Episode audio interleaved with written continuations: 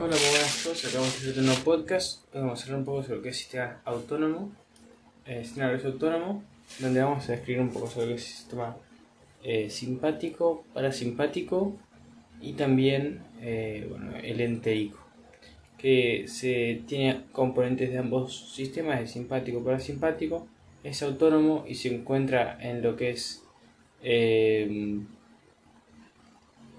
el tubo digestivo eh, principalmente en lo que es el eh, intestino grueso intestino delgado eh, y mm, em, estómago y esófago pero en menor cantidad y lo que va a, mm, hacer mm, más que nada es eh, propiciar el movimiento peristáltico de estas vísceras para permitir el, el flujo de, de, la comida. Bueno, eh, sistema nervioso simpático. Este es, este es, es un sistema como el sistema simpático va a tener como objetivo eh, prepararnos para la lucha o para la huida. De esta forma va a aumentar, por ejemplo, lo que es eh, el campo visual de la, de la, Sí, el campo visual, aumentando lo que es eh, el tamaño de la pupila, permitiendo la mayor en, entrada del estímulo lumínico, eh, entre otros ejemplos, como por ejemplo aumentar lo que es la tensión, la frecuencia cardíaca, eh, em, la apertura de los bronquios y demás, la broncodilatación.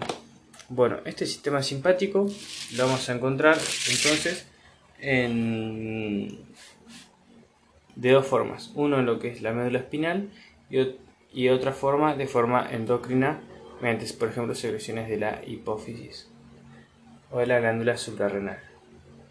Bien.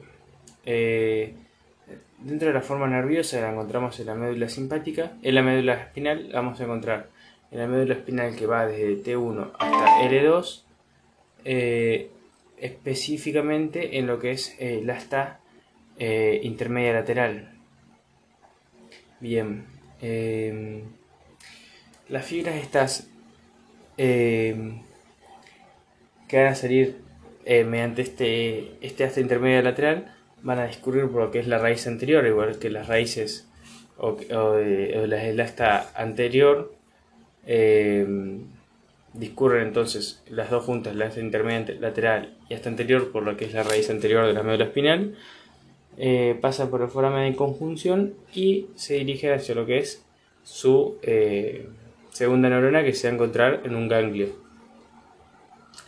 Estos ganglios eh, suelen estar cerca de lo que es la médula espinal. Por tanto, su, su primera neurona tiene una fibra eh, corta. Y como está antes, o sea, y como esta neurona todavía no hizo sinapsis con su segunda neurona que está en el ganglio, todavía no hizo sinapsis con el ganglio, se llama preganglionar, el axón. Entonces podemos decir que en el sistema simpático tenemos un axón preganglionar cortito. Sin embargo, uno postganglionar un poco más grande. Eh, o sea, el, axio, el axón que va desde el ganglio hasta que llega a la víscera para inervar es mucho más grande. Bien. Eh, el axón eh, que, va a ir al ganglio puede viajar todo por lo que es la cadena simpática y la puede utilizar como autopista o mismo hacer sinapsis en esta cadena eh, simpática, claramente. Bien. ese sistema eh, simpático, la fibra preganglionar que tiene un axón cortito va a transportar eh, noradrenalina, mientras que la fibra postganglionar que va a tener un axón mucho más largo sí que va a, transportar acetilcolina. Diferente a las fibras parasimpáticas que van a transportar todas noradrenalina. Bien. Eh, a ver. Creo que con esto estamos.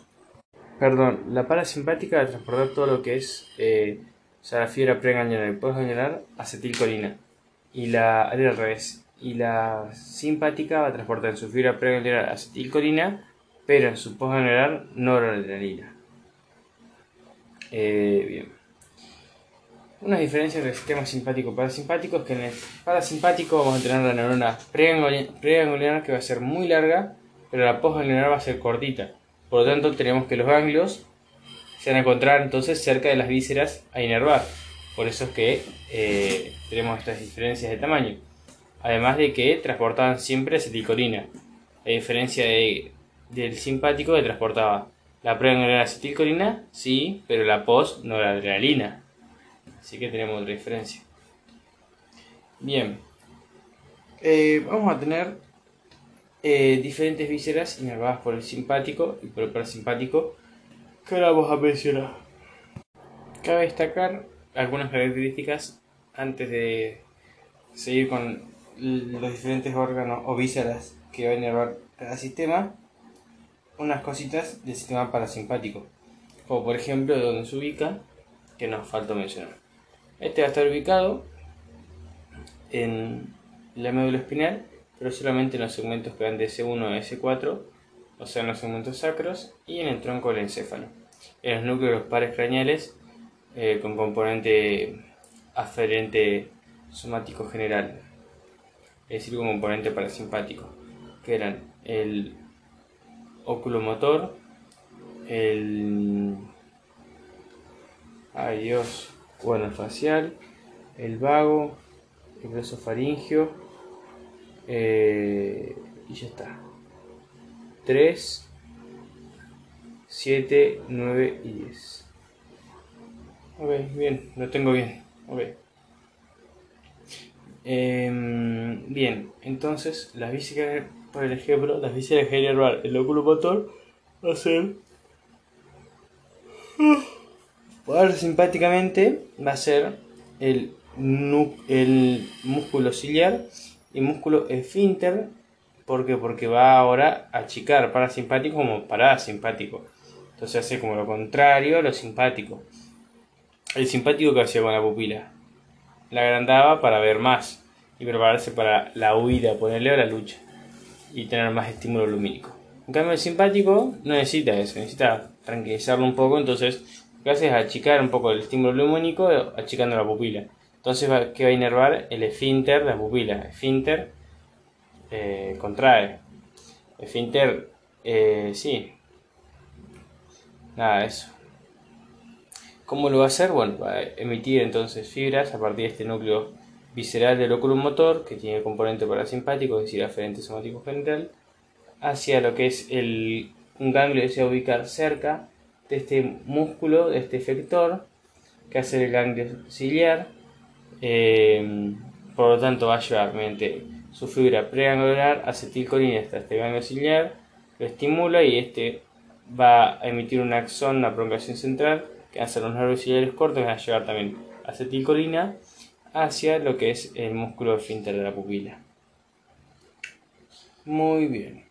Eh, por último, bueno, no, por último no, el nervio facial, dijimos también tenía componente parasimpático. Y va a inervar lo que son las glándulas submaxilares, submandibulares y lagrimales. Em, para inervar lo que es la, la, glándula submaxilar y submandibular, este nervio va a dar un, un, un ramo que es el nervio petroso mayor. Este nervio petroso mayor eh, se va a unir a lo que es eh, em, el nervio petroso profundo y van a formar el nervio del conducto pterygoideo. Este nervio del conducto pterygoideo va a pasar por el ganglio pterygoideo eh, o trigopalatino y a partir de aquí van a salir fibras postganglionares que inervar lo que es la glándula lagrimal parasimpáticamente, es decir, aumentando la secreción mientras que el ganglio, ah, las glándulas eh, lagrimal, eh, perdón, su mandibular y su maxilar van a recibir parasimpáticamente inervación facial mediante otra rama que es la rama cuerda del tímpano, que se va a unir junto a las fibras del lingual eh, y de esta forma va a llegar a lo que es el ganglio submandibular. De este ganglio submandibular va, que va a llegar a la acetilcolina, va a ser sinapsis y van a salir fibras postgangliolares que van a llegar a acetilcolina lo que son las glándulas submaxilar y submandibular ignorándolas parasimpáticamente, es decir, aumentando la secreción.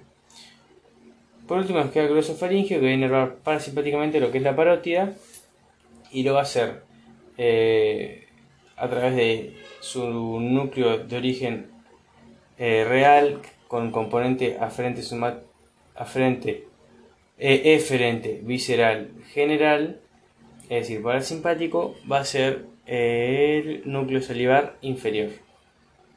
Glosofaringio, núcleo salivar inferior, sí. Eh, va a emitir entonces lo que son las fibras preganglionares que se le van a unir a lo que es el nervio timpánico.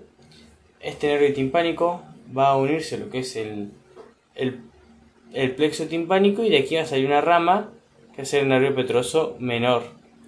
A partir del cual eh, estas fibras preganglionares van a transcurrir hasta llegar a lo que es el ganglio eh, inferior del glosofaringio. No, perdón, ganglio óptico, la puta madre.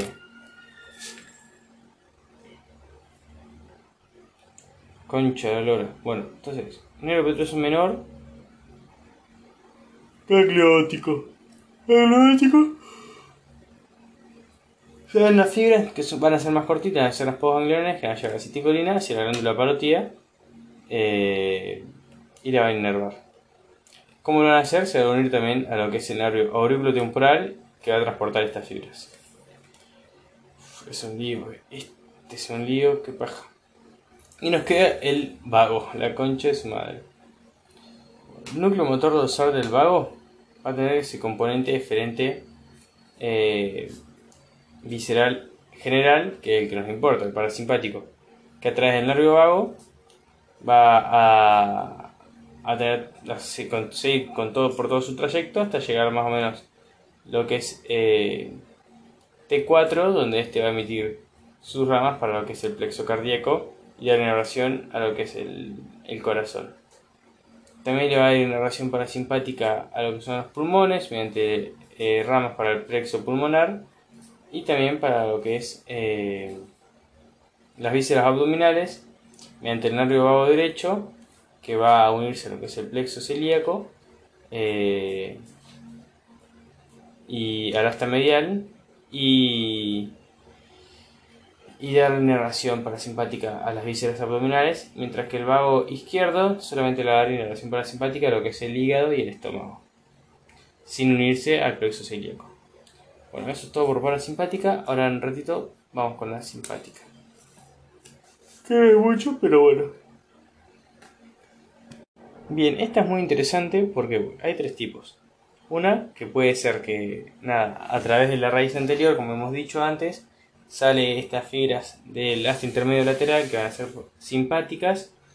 Eh, van a pasar por lo que es la, cadena simpática, eh, antes pasando por el fragmento de conjunción, eh, y van a emitir entonces un ramo comunicante blanco para la cadena simpática.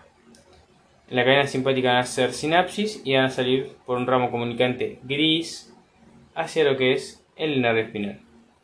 Para que este nervio espinal, que va a ser por ejemplo el nervio mediano, lleve esta inervación parasimpática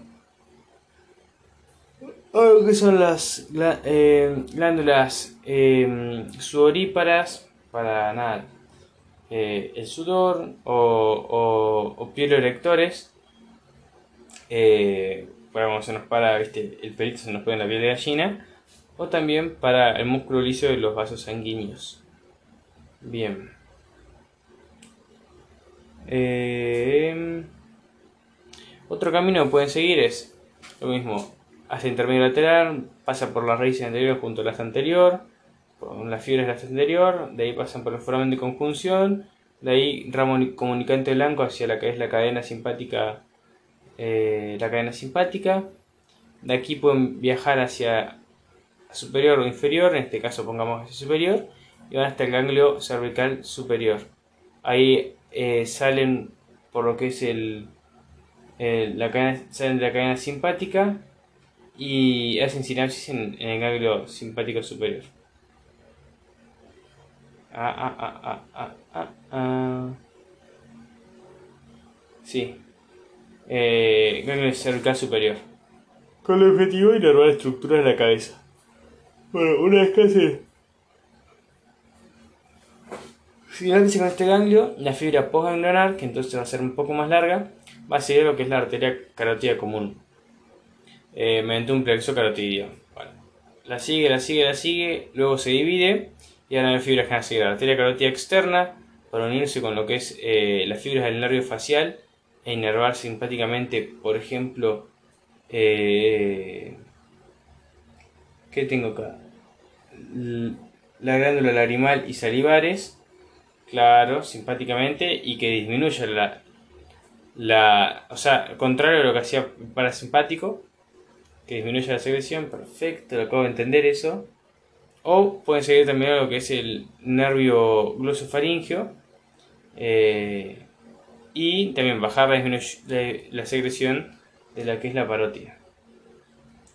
Mientras también pueden seguir lo que es la arteria carótida interna hasta su porción cavernosa y relacionarse con el nervio oculomotor y viajar a través de él estas fibras simpáticas para dirigirse a lo que es el, músculo eh, perdón, dilatador de la pupila, como si fuera el contrario del esfínter de la pupila, eh, que se va a encontrar en el iris, va a ser un músculo intrínseco del ojo y le va a enervar simpáticamente para que nada, dilate la pupila, permita más entrada de luz eh, y pueda ver más. Eh, o si no, también pueden descender por esta cadena simpática cervical hacia lo que es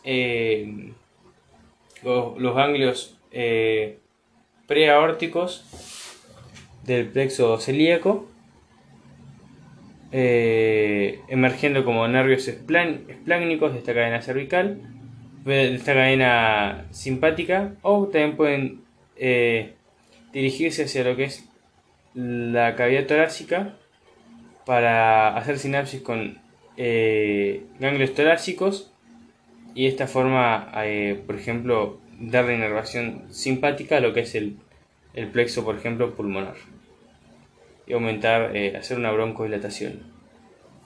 Bien. Por último, la última vía que pueden seguir es emerger de la médula por las raíces anteriores de los nervios, de los nervios espinales. Eh, salir de esta médula espinal eh, como nervios esplánicos pélvicos y de ahí dirigirse hacia los ganglios mesentéricos inferiores, donde van a hacer sinapsis eh, y las fibras gangliones van a, van a formar lo que es el, el plexo hipogástrico inferior para inervar lo que es la vejiga, el recto eh, y los órganos genitales internos, aumentando por ejemplo la eyaculación y disminuyendo lo que es eh, la micción y la defecación. Ahora sí, nos vemos en una próxima entrega. Hasta pronto.